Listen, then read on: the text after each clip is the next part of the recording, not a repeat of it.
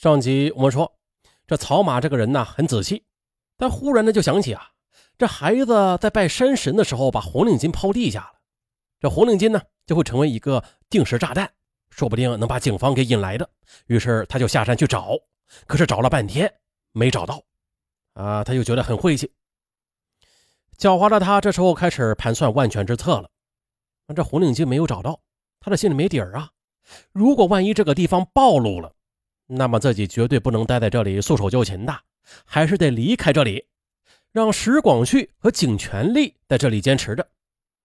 于是这么想着，他就返回了水坑边，把两个人叫到了一边，说：“我临时有事是一个朋友打来的，说帮咱们物色了一个新的目标。”我呢，先过去看看，等这边钱一到位，咱们就接着干下一票。哎，对了，我先带着银行卡走。如果那个小孩的家里有人打景全力的电话，石广旭，你呢就给我打电话，然后你们俩的电话扣在一块我直接和他们说话。那这样就可以让他们通过声音感到始终是我一个人在和他们打交道啊，不会暴露你们两个的。两个人当然是看不出这草马的真实意图了啊，行。就答应了。哎，对，咱们都不是重新买了电话卡吗？来，把你们的新号码告我，我存在手机里。草马吩咐道。可是，当这个景全力说出自己的手机号之后的，哎，草马就警觉的问：“哎，不对，你这个号码怎么这么熟悉啊？”景全力支吾了半天，才告诉他：“啊，我我根本就没有换手机卡，还是原来那个号。”你，草马一听来气了。哎，这景全力真不听话呀！哎，不过此刻的他立马就把火气给压住了，并没有把愤怒表现出来。不过他这时候觉得，加上景全力还在使用原来手机号码这个原因，那自己就更有离开的必要了。他轻描淡写的感叹：“哎，老哥，行啊，你真会节约。”接着，草马离开后的不到三个小时，民警老贾他们就赶到了。啊，接着再说草马。草马离开了集贤县之后的，是先在双鸭山市逗留，查看动静，等待赎金到账。第一次电话联系，他打给了石广旭，授意他们如何恐吓孩子的家长。景全力就鹦鹉学舌，和向立明孩子的母亲通话，威胁道：“再不打款，我就对你儿子不客气了。”而当时。向明丽的母亲就按照警方的吩咐等候在家里，准备给绑匪的银行卡号上打款。表面上呢，老张解释的理由是，如果绑匪对赎金催得过急，只能先满足其要求。实际上，老张还有自己不便说的考虑，那就是在人质情况不明的时候，最好不要让孩子的母亲一同前往。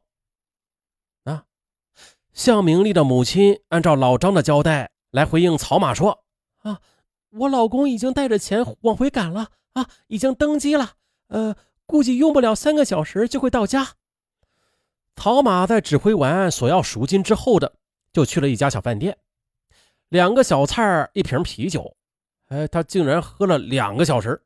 其实呢，更多的时间他是在考虑问题，就是和所有的犯罪嫌疑人一样。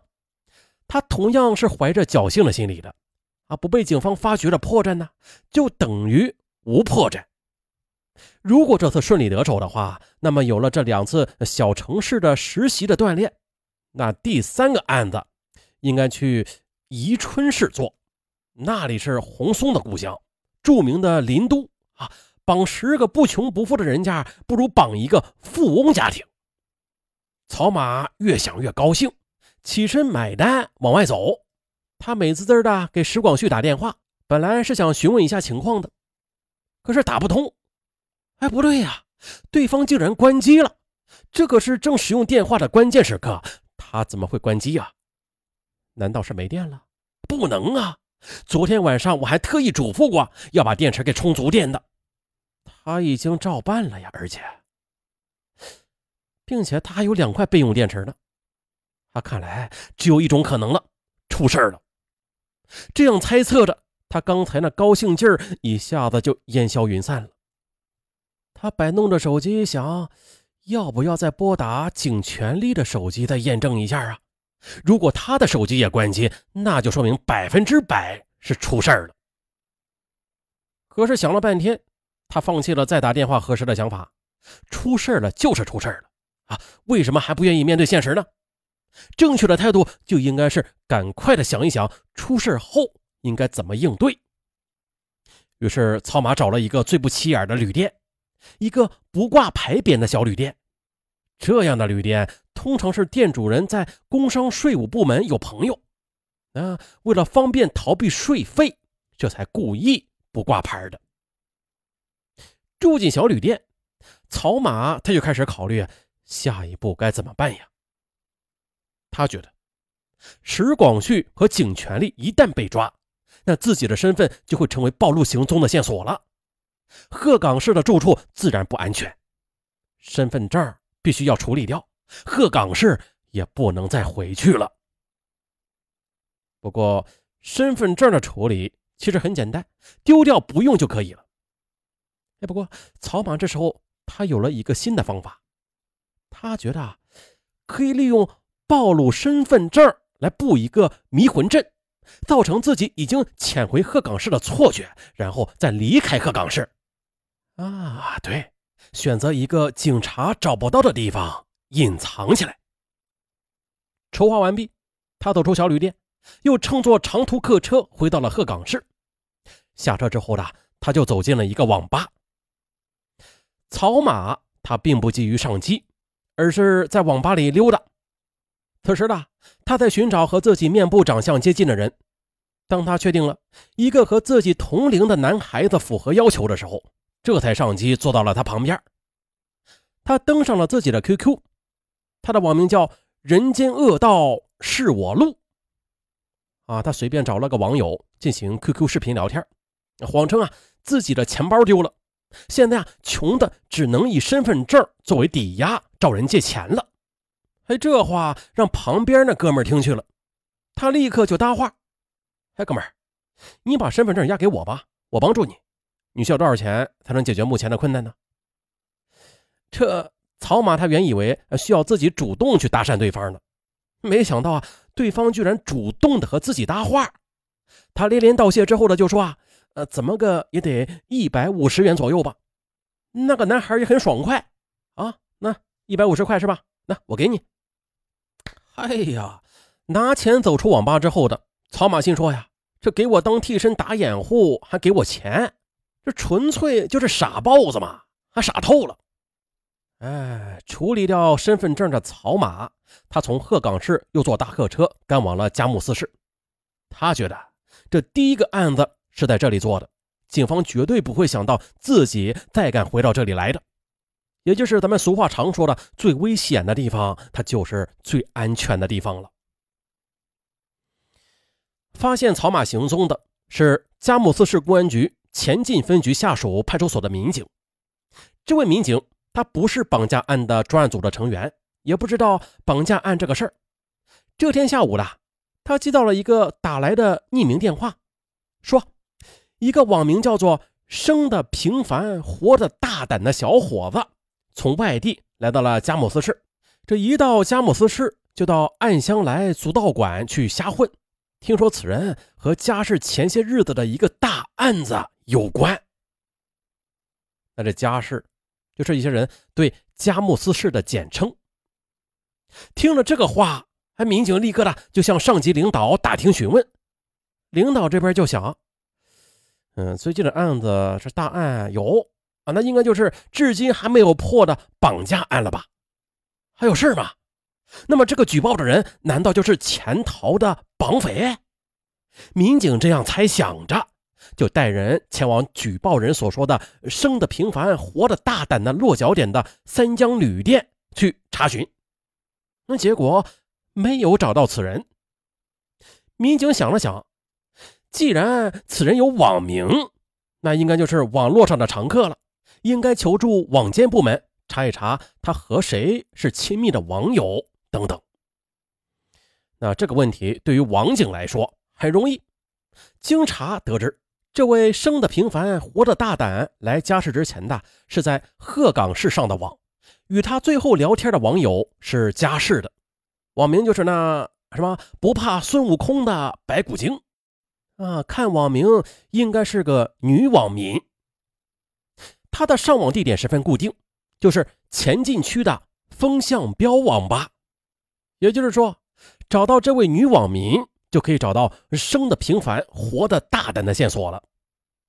民警进入风向标网吧，来到门口，民警让同伴进去，自己不急于进屋，而是站在门外给网吧的营业座机打电话。他说：“哎，你好。”我找你们那里上网的不怕孙悟空的白骨精，你帮我招呼一下。网吧的网管就喊：“啊，白骨精啊，有电话找，呃，那个孙悟空啊来找你来了。”喊了两声，啊，男网管又说：“啊，那小妞啊还没来呢，啊，不过也快了，呃，他每天啊，嗯，大概就是这个时候来。”民警请求：“嗯，请你在墙上的告示板上写上我有急事找他，请他回电话。”然后。就揣起手机进屋了，啊，这一进屋就听网管在那嘀咕：“哎，你这孙子啊，你还真把自己当成孙悟空了你。”于是他就不情愿地找出粉笔，在告示板上写了“白骨精孙悟空找你回电幺三三四五四叉叉叉叉叉”。没过几分钟，不怕孙悟空的白骨精他来了。哎呦，这是一位丰胸肥臀的高个头女孩，年纪不会超过。二十五岁，他这一进门就看到告示板上的字了，他就说：“别说孙悟空，就算是来哥萨姐找我，我也不怕。”说着，他就去吧台上回电话了。和许多八零后、九零后一样，他把这个如来佛祖和观世音菩萨简称为“来哥萨姐”。很快的，他拨打了民警的手机。可令他奇怪的是，这手机居然在自己身边响起来了。就在他诧异的望着身边的陌生男子时，民警向他出示了警官证。女孩她并不害怕，她幽默的问道：“你就是传说中的条子？”严肃点啊，我们有事问你。啊，关于生的平凡，活的大胆，女孩宣称她绝对是个好人。一定是有人诬陷他的，并且猜测诬陷他的人一定是网名“哥囊”那坏小子。啊，这“哥囊”是东北方言，就是垃圾的意思。啊，不怕孙悟空的白骨精得知这“哥囊”是谁，他一个电话就把他给招来了。哥囊承认自己就是那个举报人，啊，本想和不怕孙悟空的白骨精处朋友的，却发现。他和那个生的平凡、活的大胆谈的太近乎了啊，并得知两个人要见一面。哎，他立刻的就想起了网友见面谣：见面先吃饭，先把哥来献，旅店开个房，生米成熟饭。于是啊，他就顿时的妒火中烧啊，怀着让生的平凡、活的大胆进派出所的想法，他就杜撰了生的平凡、活的大胆是潜藏的罪犯的谣言。进行了电话举报，啊，这了解透彻之后啊，民警失望了。不过，民警还是问了一句多余的话：“哎，他究竟叫什么名字呀？”不怕孙悟空的白骨精就说了：“嗯，我们网上接触了一两个月的时间了吧？昨天网聊的时候，他说过，好像是叫……啊，对，叫草马。我记得他说过，是凑不齐一百零八人，否则的话。”他就会是曹盖，而不是叫曹马了。曹马，这多余的问话竟然有了意外的收获，也使得哥囊的诬告变成了举报。还民警兴奋了，立刻的把这一情况向领导汇报了。情况很快的又传给了一线的老贾。啊，这集还说不完，嘿嘿，咱下集一定把这个案子给说完了。有些听友留言说他喜欢听短的，有些听友留言说他喜欢听长的，那这集够长了吧？哦，咱们下集再续。